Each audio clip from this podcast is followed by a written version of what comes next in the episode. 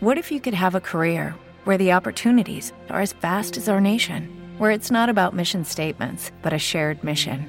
At U.S. Customs and Border Protection, we go beyond to protect more than borders from ship to shore, air to ground. Cities to local communities, CBP agents and officers are keeping people safe.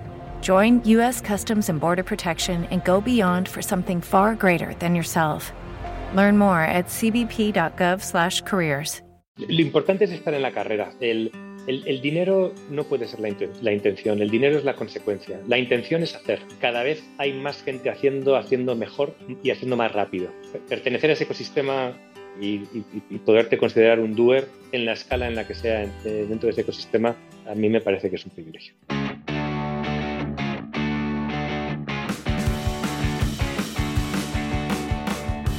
Desde Madrid, esto es Outliers, conversaciones de negocio con gente atípica.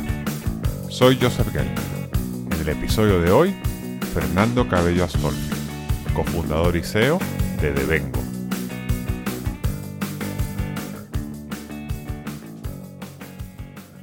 Con el podcast uno nunca sabe qué es lo que le va a gustar y lo que no le va a gustar a la persona que escucha.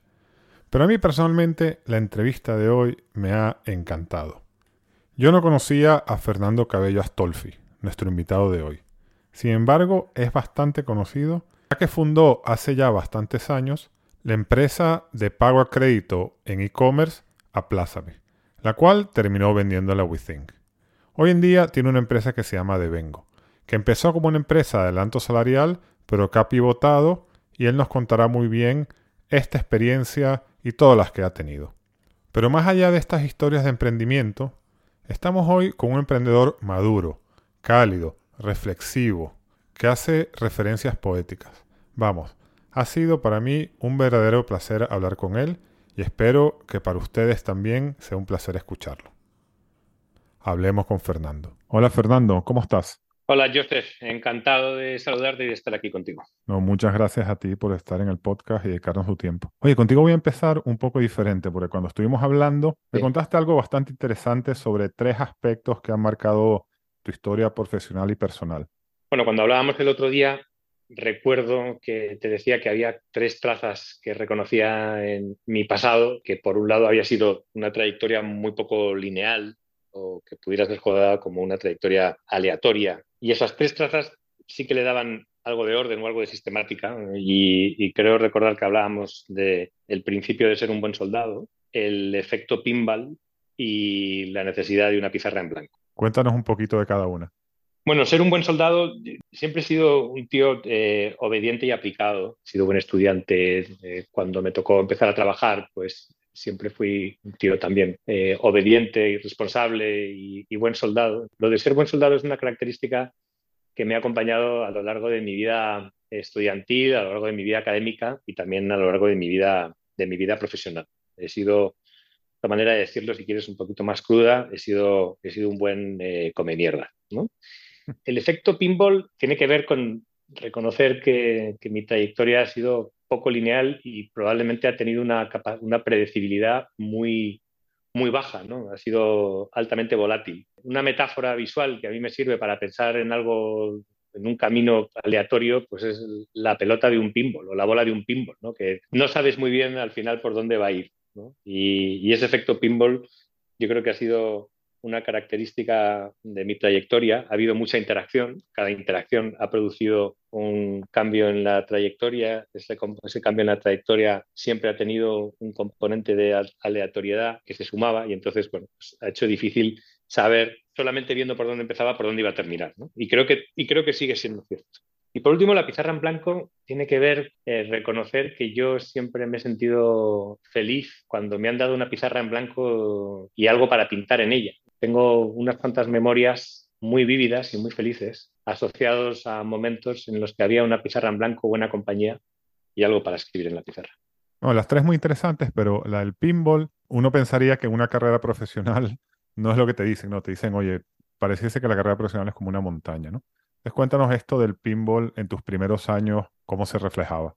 Empecé probablemente con una trayectoria más predecible y rectilínea, de un buen estudiante, empiezo trabajando en gas natural, que es una compañía de energía. Tengo la suerte de tener una jefa eh, muy inspiradora que me da mucha cancha, me da muchos grados de libertad y esos grados de libertad, como buen soldado, pues los aprovecho para, para, ejecutar, para hacer cosas. y, una de las cosas que, que, que me dan es capacidad para, para idear y eso se, se materializa en una pizarra en, en blanco. Entonces, bueno, em, em, empiezo en una empresa, digamos que grande y relativamente estructurada, pero viviendo ya una experiencia típica, porque fue una experiencia de intraemprendimiento en el sentido de que me pidieron que hiciera una cosa que no se venía haciendo y por tanto fue un 0 a 1, aunque fuera una, en un contexto corporativo, pero fue un 0 a 1. No fue meterte en un engranaje a hacer algo o a contribuir a hacer algo que ya se venía haciendo hace mucho tiempo. Obviamente, siendo como era una empresa grande, pues las posibilidades de que las cosas cambiaran rápido, pues no eran tan altas, o por lo menos eso pensé, que si buscaba oportunidades en una empresa pues más pequeña, con más variedad de, posibles eh, trabajos o cometidos. Eso fue lo que motivó mi cambio a,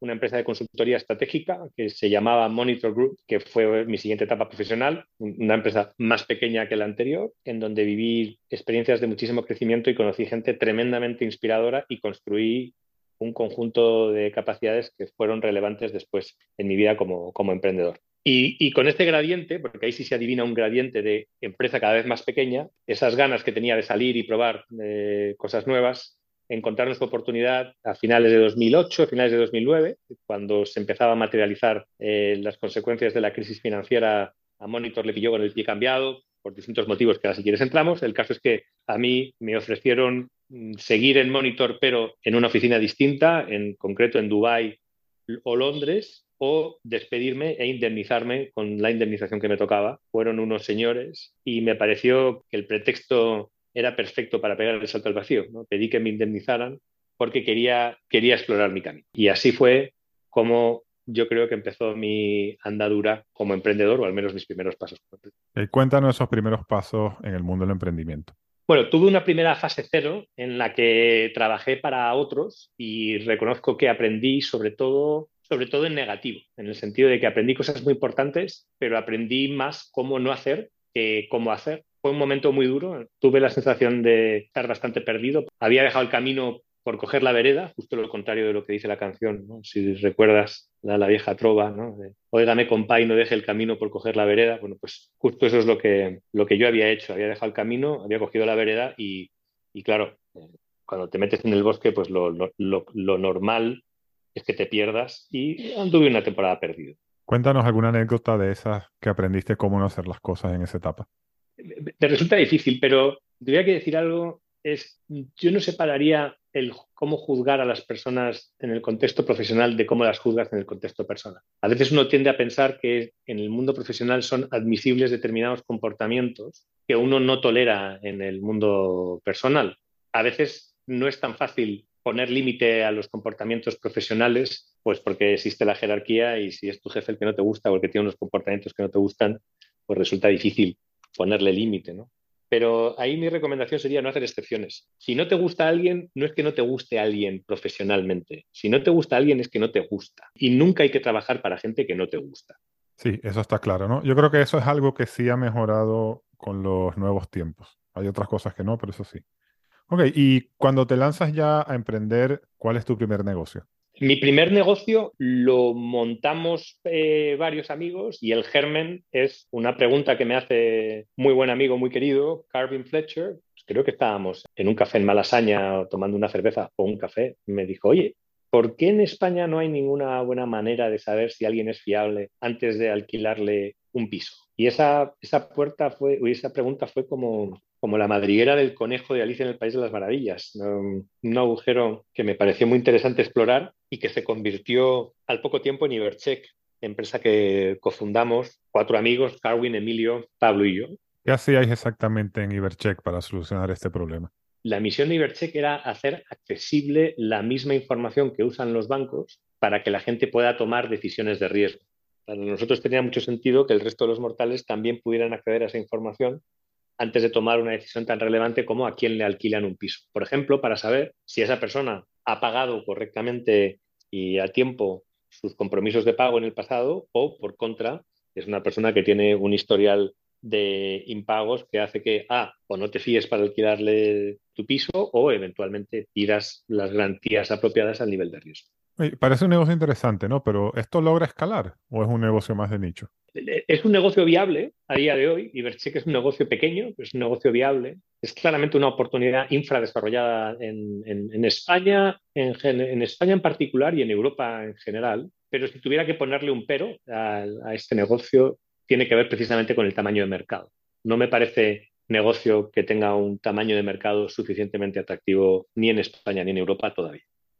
Ok. Entonces tú me has contado que sales de Ibercheck y te lanzas a, otro emprendimiento. Entonces vamos para allá. Cuéntame todo tu emprendimiento, que ya este segundo es bastante más conocido. Sí, el segundo emprendimiento eh, tiene como germen las conversaciones que tenemos François Derbe y yo en Área 51, que es el edificio del, o que está localizado en, el edificio del Instituto de Empresas María de Molina, donde, donde François pasaba tiempo allá por el año 2014. François había invertido en Ibercheck, yo tenía la verdad que muy buena relación, Franz siempre me ha parecido una persona extraordinaria, llena de, llena de, buenas ideas, una manera de pensar siempre rica, siempre relevante, siempre pertinente. Y bueno, Franz había decidido ser generoso con su tiempo conmigo, como yo creo que lo ha sido con tanta otra gente. Empezamos a tener conversaciones frecuentes acerca de qué se podía hacer en el espacio de los datos, en el espacio del fintech. Y como consecuencia de esas conversaciones, surgió un día la idea de montar Aplázame,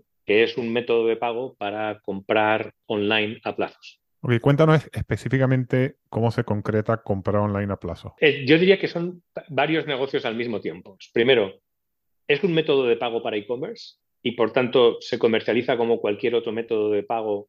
el, comercio que vende productos o servicios, al final quiere cobrar a sus clientes. Típicamente, cuantas más opciones de pago le ofrezca, probablemente mayor accesibilidad le va a dar a sus productos o servicios a su audiencia, o su audiencia va a tener una mayor accesibilidad a sus productos y servicios.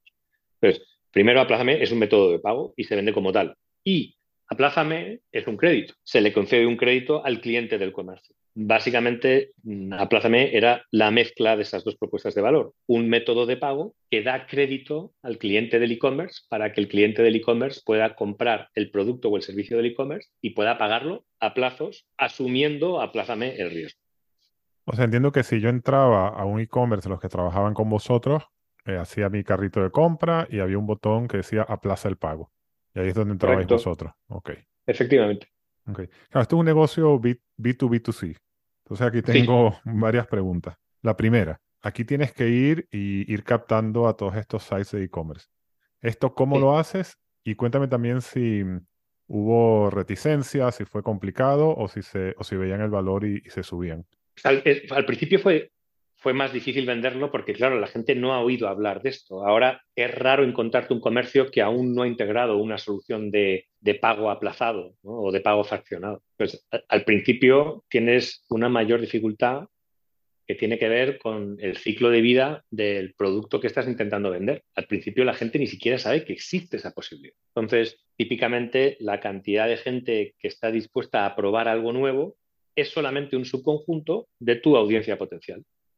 ¿Quiénes? Pues los early adopters. Pues al principio, claro que es más difícil de, vender un, servicio como este. Pero como contrapartida, vender algo que ayuda a vender es algo más fácil de vender que otras cosas. Al final, como el bálsamo de Fierabras del Quijote, es una entelequia. La gente que, que, vende, que quiere vender. Entonces, si tú vas y le ofreces una herramienta para vender más, pues siempre es más fácil que vender otra cosa. ¿Y por qué Aplázame eh, ayuda a vender más? Pues, pues por una cuestión de, lógica desde el punto de vista de accesibilidad, que es hace más accesible tu producto en el sentido de que el comprador no necesita tener todo el dinero en ese momento para pagar, simplemente necesita tener capacidad de pago para comprometerse con un plan de pagos y pagarlo a lo largo del tiempo.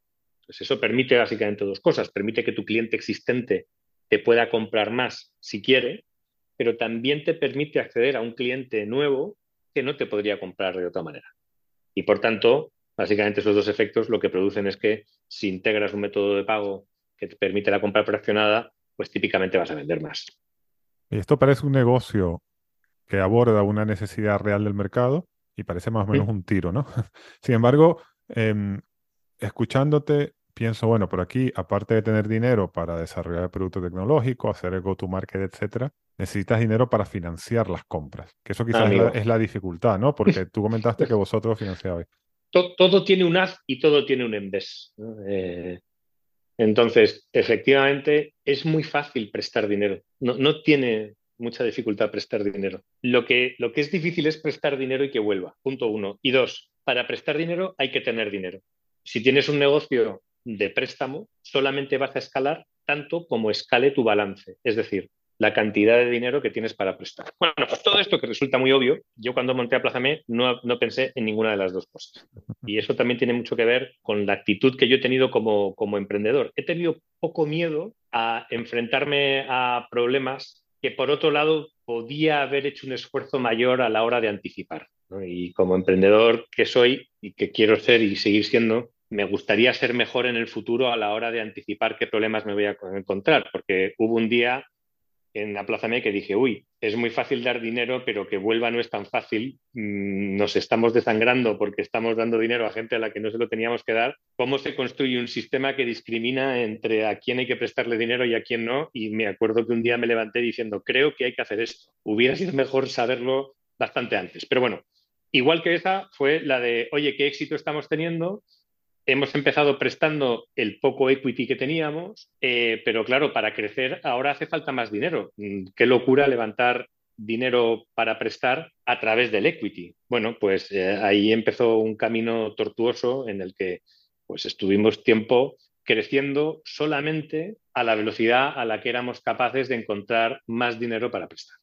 Claro, y era un momento en el cual no fluye el dinero de esta manera. Entiendo que el corporate debt tampoco estaba muy afianzado, ¿no? Porque tú pensarías que, esto podía financiarlo con deuda. Sin duda, pero, y, la tesis es correcta, lo que pasa que, que los fundadores de deuda en el año 2014 no estaban tan sofisticados, uno, y dos, a la gente le puede parecer muy buena idea lo que estás haciendo, pero hasta que no tengas un historial y, como dicen, un track record suficiente, no te van a dar su dinero para que tú hagas experimentos. Oye, experimenta tú, aprende y cuando puedas demostrar que eres capaz de prestar dinero de una manera predecible desde el punto de vista de la cantidad de ingreso que eres capaz de generar y la cantidad de pérdida en la que vas a incurrir, entonces ahí sí estaremos dispuestos a fondear tu, balance. Tienes razón en que eso ha evolucionado mucho en los últimos años. En el año 2014 eh, era un reto tener que pedir dinero dos veces. Dinero para el equity, es decir, para el OPEX y el CAPEX, y dinero para el balance, es decir, para prestar dinero.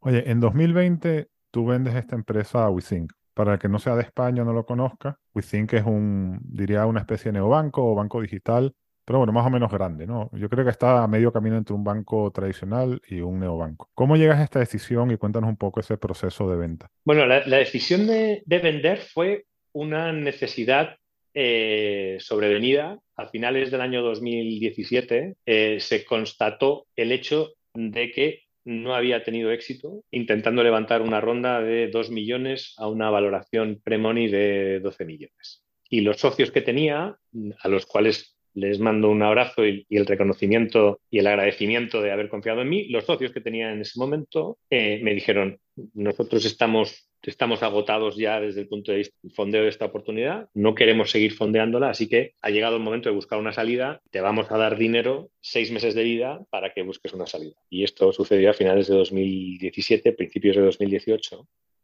En ese momento acuñé una frase infausta que compartí con el equipo, que fue aplázame, paga el turrón, pero no paga el roscón, para dar a entender que estábamos en una situación complicada. Por suerte, los socios decidieron fondear, darnos seis meses de vida y aplázame, pago el turrón y pago el roscón.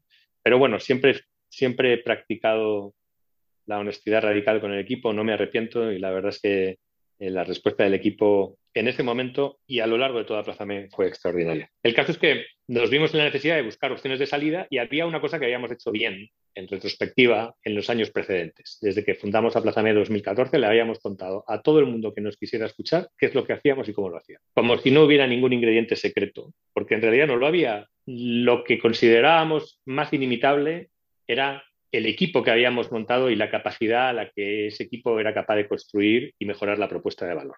Todo lo demás era contable. cómo construíamos los algoritmos, las características de nuestro producto, cómo interpretábamos la regulación desde el punto de vista de prevención del blanqueo de capitales para ser cumplidores al máximo al mismo tiempo que minimizábamos la fricción, etcétera, etcétera, etcétera. Pues, como habíamos sido muy transparentes y habíamos sido también muy abiertos a la hora de contactar con unos y con otros, eh, habíamos construido relaciones de confianza, al menos conversacionales, con actores mucho más grandes que nosotros, desde bancos a otras empresas fintech. Así que cuando llegó el momento de explorar un posible interés de venta, contactamos con, con todos estos agentes para decirles que íbamos a iniciar un proceso de venta y que si estaban interesados en participar. Y bueno, la feliz noticia y la sorpresa fue que casi todos aquellos que contactamos, ING, Klarna, Banco Sabadell, WeThink, entre otros, decidieron participar en ese proceso. El caso de WeThink fue un poquito distinto porque el caso de WeThink fue que una boutique de inversión que había recibido el mandato por parte de WeThink de buscar una empresa en el espacio de Buy Now Pay Later nos contactó, pero tuvo la oportunidad o el feliz timing de contactarnos justo en ese momento y así se inició un proceso de venta con, con esos cuatro interesados. ¿Y esto cogiste un banco de inversión o lo hiciste tú solo?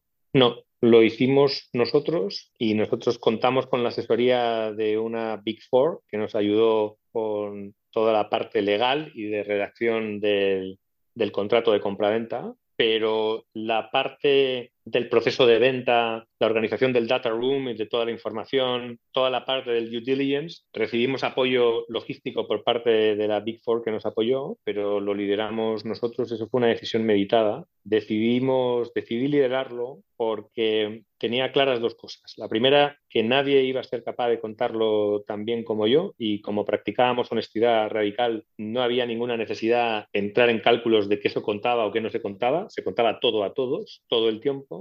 Y la segunda, tuve una intuición de la que me alegro, que ha sido un principio director, que es, eh, en este mundo del emprendimiento, el auténtico negocio es construir relaciones a largo plazo. Y, por tanto, entendí que en un proceso competitivo de los cuatro interesados, a los cuales les estaba profundamente agradecido, en el mejor de los casos iba a haber tres frustrados porque no iban a conseguir el objetivo de comprar a Plazamed. Para mí fue muy importante llevar ese proceso para poder construir y preservar la relación independientemente del resultado. Ok. Los términos de la operación son privados, ¿no? Pero bueno, yo me puse a costillar un poco en Internet, que uno nunca sabe, pero aquí se habla de 20 millones de euros. Entonces, bueno, ponle 5 eh, más o 5 menos, pero por ahí estará el tema, ¿no? Yo sé que tú no lo puedes comentar. Entonces, bueno, yo pensando, si tú estuvieses muy diluido, y estos son 20 millones, pues tú te llevas un pellizco ahí importante, de 2 o 3 millones, y de ahí para arriba, ¿no? Si creemos en estas cifras. Entonces, en definitiva, una buena entrada de capital, después de, como comentas tú, muchos años de lucha. Entonces, en este momento, ¿te planteas parar o ya te lanzas directamente con Devengo, que es tu próximo emprendimiento? No me planteo parar, de hecho, asumo el compromiso de seguir 18 meses como CEO de Aplázame después de la adquisición, compromiso que, cumplo. Y WeThink atiende algo que para mí era muy relevante, que era poder volver a emprender a tiempo parcial mientras seguía como CEO de, de, Aplázame. Y, básicamente me tiré a la piscina de barro según salía del anterior o ni siquiera sin haberme salido del anterior. Cosa que en retrospectiva considero un error. Mi recomendación a cualquiera que tiene un éxito es parar y parar, hacerlo de manera absolutamente radical, parar las máquinas del todo. Es un auténtico privilegio poder no hacer nada y reflexionar desde cero de verdad. Yo es un lujo que no me permití y que tengo, tengo, tengo pendiente. Si en algún momento vivo una experiencia parecida a la que viví con la Plaza Media desde el punto de vista de, de volver a vivir un exit, mi compromiso conmigo mismo es que no haré nada durante un tiempo. Muy bien. Bueno, eso, mucha gente quiere hacer eso y es lo que recomiendan, ¿no? He hablado, con muchos emprendedores y dicen que es mejor parar un poco. También la gente cuando cambia de trabajo, eh, ejecutivos que estuvieron muchos años en algo, siempre están con la ilusión de parar, ¿no? Pero usualmente no se puede. Pero Es un lujo. Te das cuenta en retrospectiva que parar es un lujo. Sí. Oye, entonces, Devengo. Explícanos qué es Devengo y cómo llegas a esta idea llegamos a la idea de, llego a la idea de Vengo porque eh, José Cavieres me, envía un, mail en el que aparece una noticia que habla de que una empresa que se llama WageStream en Inglaterra ha levantado dinero de Bill Gates y de Jeff Bezos, que obviamente Bill Gates y Jeff Bezos invertirán en tropocientos fondos, serán el PIS de mil fondos, y, entonces es normal que un fondo en el que participa Jeff Bezos o, o, Bill Gates invierta en, muchas startups. Pero bueno, el titular no dejaba de ser cierto, aunque es posible que ni Jeff Bezos ni Bill Gates supieran que alguno de los fondos en los que habían invertido habían invertido en Wavestream. Pero bueno, en cualquier caso, ese era el titular. Y a mí lo que me llamó la atención no es el titular, sino eh, la actividad de Wavestream, que era una propuesta de valor que consiste en que los trabajadores puedan acceder al salario devengado bajo demanda. Y eso, pues, lo que permite es que, pues, por ejemplo, si llevas 10 días trabajados de mes, pues puedas acceder a la liquidez asociada a 10 días de trabajo sin tener que esperar a final de mes para cobrar. Me pareció una idea absolutamente maravillosa y sin, sin mucha más validación decidí que esa iba a ser la siguiente aventura y tuve la enorme suerte de convencer a mi socio en Devengo, Alberto Molpeceres, que es una persona extraordinaria y uno de los mayores expertos en pagos que conozco, si no el, el mayor. Eh, tuve la suerte de poderle convencer para cofundar Devengo, que empezó con una propuesta de empresa que ofrecía servicios de salario a tiempo real y salario bajo demanda. Mira, en el podcast hemos tenido dos empresas de salario bajo demanda. Minu, que opera básicamente en México, y Payflow, que, que, la conoces bien, que es española, pero me parece que opera más en Sudamérica que en España, me da esa impresión. Y tienen modelos distintos, ¿no? O sea, Minu tiene un modelo de cobro por transacción y Payflow tiene un modelo de software as a service, pues le cobra eh, por el servicio como si fuese un beneficio al empleador y el empleado no paga nada. Y después está todo el tema de si esto, lo, el adelanto de salario, lo adelanta la empresa que presta el servicio o lo adelanta el empleador. ¿Vuestro modelo cómo era? Devengo ha tenido muchas vidas, incluso también dentro del Devengo 1.0. Ha habido Devengo, yo diría que 1.0, 1.1, 1.2. Nosotros empezamos con un modelo en el que el dinero lo ponía Devengo y el servicio lo pagaba el empleado. Luego lo cambiamos a un modelo en el que el servicio lo pagaba la empresa, pero el dinero lo ponía Devengo. Finalmente, cambiamos a un modelo en el que el servicio lo pagaba la empresa y el dinero lo ponía la empresa. Ok, entonces, em, las empresas que hacían negocio con Devengo eh, os pagaban un fee y vosotros proveías una aplicación, me imagino muy fácil de usar, y los empleados podían hacer un adelanto salarial eh, contra fondos de la empresa. Está claro. ¿Y eso cómo fue? Bueno, estuvimos operando ese modelo durante 20 meses y la verdad es que yo diría que sentimientos encontrados. lo primero, la gente necesita poder consumir su salario cuando quiera, eso es una cosa que hemos validado totalmente. No hay ninguna duda de que la gente prefiere tener flexibilidad para consumir su salario cuando quiera. La gente necesita esa funcionalidad. Es una funcionalidad conveniente para el empleado, no tenemos ninguna duda. Eso para mí ha quedado probado desde un punto de vista científico. Eh, ¿Tenemos la hipótesis de que esto es una cosa que va a ser relevante para la gente y la gente lo va a usar? Sí, mm, está probado. La gente lo usa y lo considera relevante. Pero conviviendo con eso, hay otras verdades. La otra verdad es que desde el punto de vista de negocio, este es un negocio con unos unit economics pobres. Y probablemente está bien que sea así, porque darle a la gente acceso al dinero que ya se ha ganado tiene que ser una cosa que tenga un coste muy bajo para que la empresa lo ofrezca y asuma ese coste. Porque si es caro, entonces la empresa no lo va a ofrecer. Para que sea competitivo y la empresa lo ofrezca, el unit economic va muy ajustado y por tanto eso te empuja a que sea un negocio de mucho volumen. Y luego, yo tengo una reserva conceptual fundamental con este modelo, que es que para mí no es un producto. Yo pensaba que era un producto, pero no es un producto, es un feature, una característica, una característica de otra cosa. Si te fijas, la mayoría de, las empresas que han empezado haciendo Salary Advance, y Minu y Payflow son dos ejemplos, y además los conozco muy bien, porque soy muy amigo de, de la gente de Minu y soy inversor en Minu, y somos muy amigos de la gente de Payflow y somos proveedores de Payflow. Ninguno ha, seguido solo como un puro jugador de Salary Advance. Los dos han evolucionado hacia propuestas de valor para el empleado, más amplias. En el caso, por ejemplo, de Minu, temas de seguros y temas de salud. En el caso, por ejemplo, de, de Payflow, temas de retribución flexible. Para mí eso demuestra que ser un jugador solamente de Salary Advance no es un equilibrio estable, es un equilibrio inestable. Y probablemente lo que vamos a seguir viendo es que empresas que empezaron o que empiezan haciendo Salary Advance o bien evolucionan hacia un mundo de beneficios para el empleado o bien evolucionan hacia un mundo más neobancario relacionado con eh, productos de deuda asociados a la nómina.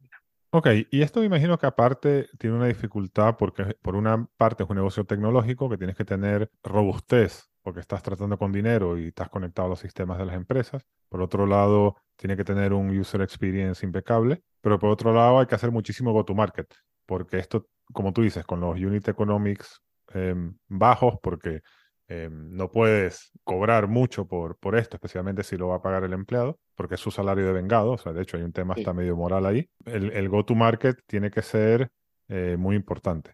O sea, vosotros todas estas piezas, ¿cómo las encajabais?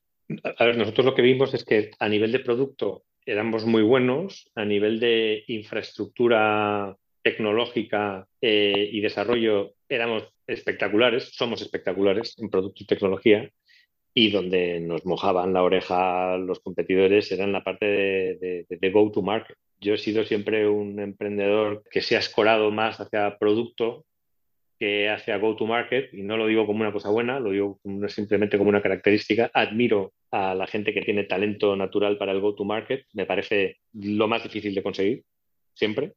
Eh, ya me gustaría, en ese sentido, ser un talento en el go-to-market, pero no, creo que tengo mi talento está distribuido en otro espacio pero también constatamos el hecho de que efectivamente el go-to-market en esto era mucho más relevante, pues porque como se trata de adquirir un montón de empresas, pues como los unit economics son pobres, pues entonces necesitas mucho volumen, pues entonces aquellos que craquearon el código del go-to-market antes que nosotros nos demostraron, nos pusieron de alguna manera frente al espejo, nos demostraron qué tipo de competencias eran claves tener en este espacio para ganar que nosotros no teníamos. Y eso nos ayudó en la reflexión del pivote en el sentido de, bueno, vale, mm, aquí no, no tenemos las competencias que hacen falta para ganar en este espacio, pero las competencias que tenemos nos pueden hacer ganar en otro espacio y esa fue básicamente cómo empezó la reflexión que condujo al pivote de nuestra actividad. Cuéntanos ese pivote, ¿hacia dónde nos lleva?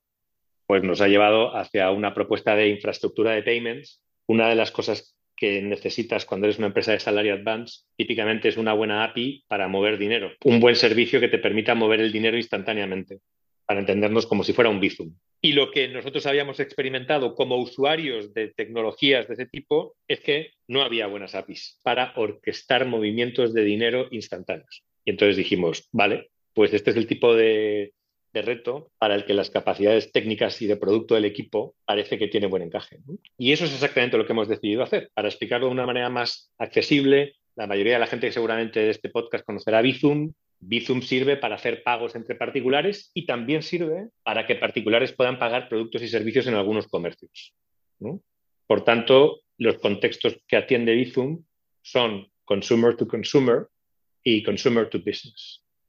Pero hay dos contextos que Bizum no atiende, en los que puede ser muy interesante o es muy interesante usar también transferencias instantáneas. Contextos B2C, contextos en los que empresas mandan dinero a consumidores, ahora pondré ejemplos, o contextos B2B, empresas que pagan a otras empresas a través de una API que es programática y que hace pagos instantáneos. Eh, nosotros tenemos clientes, eh, dos tipos de clientes típicos. El primer grupo de clientes son empresas de base tecnológica, o sea, no quiero decir startups porque puede que no sean startups, pero cuando digo empresas de, base tecnológica me refiero a que sean empresas que tienen ingenieros de backend en su equipo y están acostumbrados a hacer integraciones vía API. Empresas de base tecnológica para las que el pago forma parte de la propuesta de valor. ¿Qué significa esto de que el pago forme parte de la propuesta de valor? Bueno, pues ejemplos de empresas en las que el pago forma parte de la propuesta de valor son empresas de salario advance. ¿Por qué? Porque un avance de salario implica un pago. Empresas de crédito. ¿Por qué? Porque la concesión de un crédito implica la puesta a disposición de un dinero, es decir, un pago.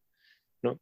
Empresas de cripto, ¿por qué empresas de cripto? Pues porque cuando un cliente quiere deshacer una inversión en cripto y recuperar el dinero fiat que ha invertido, pues eso implica un pago al cliente que quiere recuperar el dinero que, ha invertido con la plusvalía o la minusvalía que eventualmente toque. Empresas que hacen devoluciones instantáneas de e-commerce, ¿por qué? Pues porque cuando tú devuelves algo y quieres recibir un reembolso instantáneo usando una empresa, por ejemplo, como Reveni, pues también Reveni, también la devolución implica un pago. Entonces, hay una característica en todas estas, que son empresas de base tecnológica, en las que el pago forma parte de la propuesta de valor. Bueno, se me olvidó mencionar una muy relevante con la que trabajamos también, Job Talent. Job Talent startups conocidas por todos, pues también para el pago de, las nóminas y para el pago de los avances de salario que piden sus empleados, pues usan nuestra tecnología.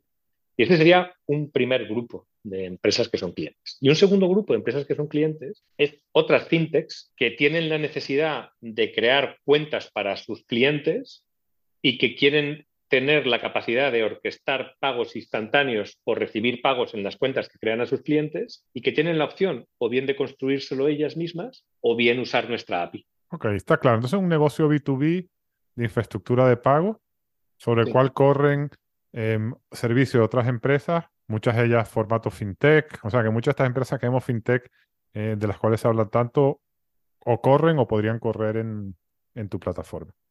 Cuéntanos cómo está yendo, unas métricas. Bueno, estamos procesando en el, algo más de 50.000 transacciones eh, al mes. Estamos creciendo a tasas de doble dígito intermensuales y el objetivo es estar procesando cientos de miles de operaciones en un año. Y la verdad es que somos optimistas. Estamos a las puertas de una replataformización de la infraestructura de pagos. La infraestructura de pagos para la mayoría de las transacciones y la mayoría del volumen transaccionado corre sobre vías que fueron construidas en los años 80 y 90. Y vamos a asistir a un cambio radical en toda esa infraestructura en los próximos 5 o 10 años. Devengo va a ser uno de los catalizadores de ese cambio.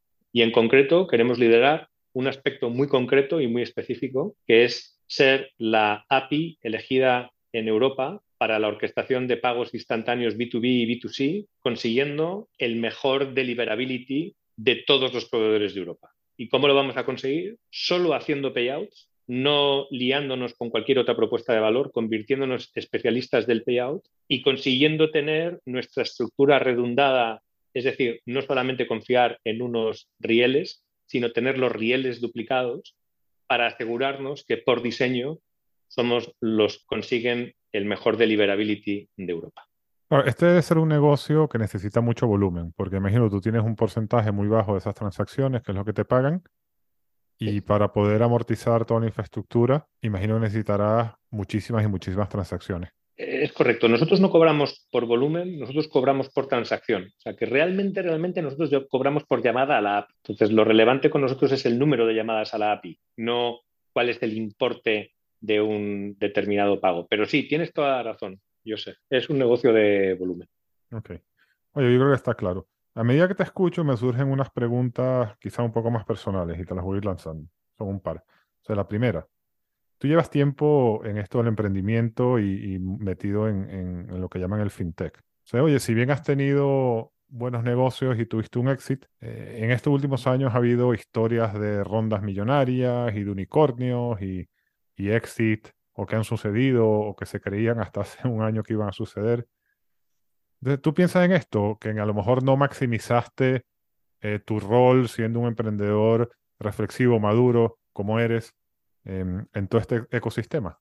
No, no, no, lo pienso así, la verdad. No, yo, yo soy un privilegiado y una persona tremendamente afortunada, la verdad. A mí Aplázame me cambió la vida para mejor y estoy agradecido a todos aquellos que formaron parte de esa aventura, porque desde luego para mí fue profundamente transformadora. Y no creo que es una noticia buenísima el que el ecosistema esté madurando, el que, el que haya exits eh, cada vez más, de, mayor volumen y mayor importe. Eso es, eso es una señal de que el ecosistema está madurando y, y este ecosistema, cuanto más madure, yo creo que más potencial de creación de valor, de creación de empleo, de creación de conocimiento tiene. Así que lo percibo como, como un outcome, como una realización buena para todos, la verdad. Muy bien, lo tienes, lo tienes bien, bien asumido esto y, con madurez. ¿no? Tengo un emprendedor que una vez me dijo que, que, sentía que se, que se perdió un poco la ola y que a veces se levanta a medianoche y se empieza a dar con el palo de golf en la, en la cabeza, ¿no? Que no es tu caso.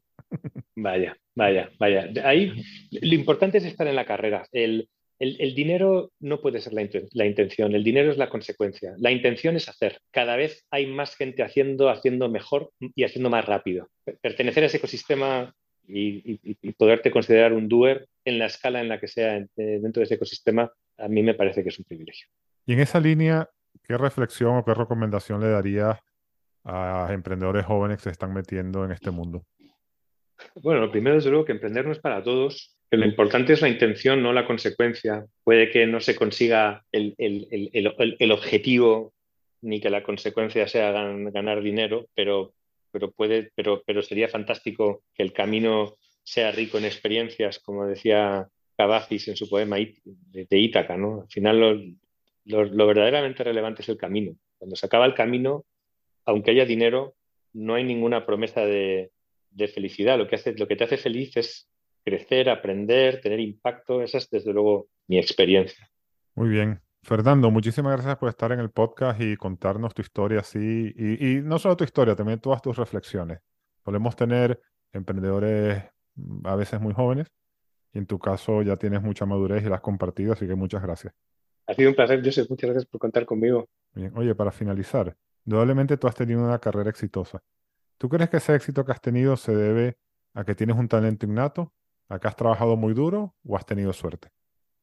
parece como una trifecta, ¿no? una terna en la que no hay equilibrio si falla alguno de los vértices. No, no quiero pecar en una falsa modestia, algún mérito, algún mérito habré puesto encima de la mesa, eh, aunque nada más haya sido el poder rodearme de gente que tenía grandes capacidades o superpoderes. Con, mala suerte se llega, el viaje es corto, con lo cual creo que en mi caso no puedo dejar de reconocer que la sensación que tengo es que a mí la fortuna me ha sonreído. Y luego, eh, volviendo a la cuestión que me planteabas antes, o que te planteaba yo antes, he sido buen soldado, eh, he sido siempre buen picapedrero, me siento feliz en la zanja.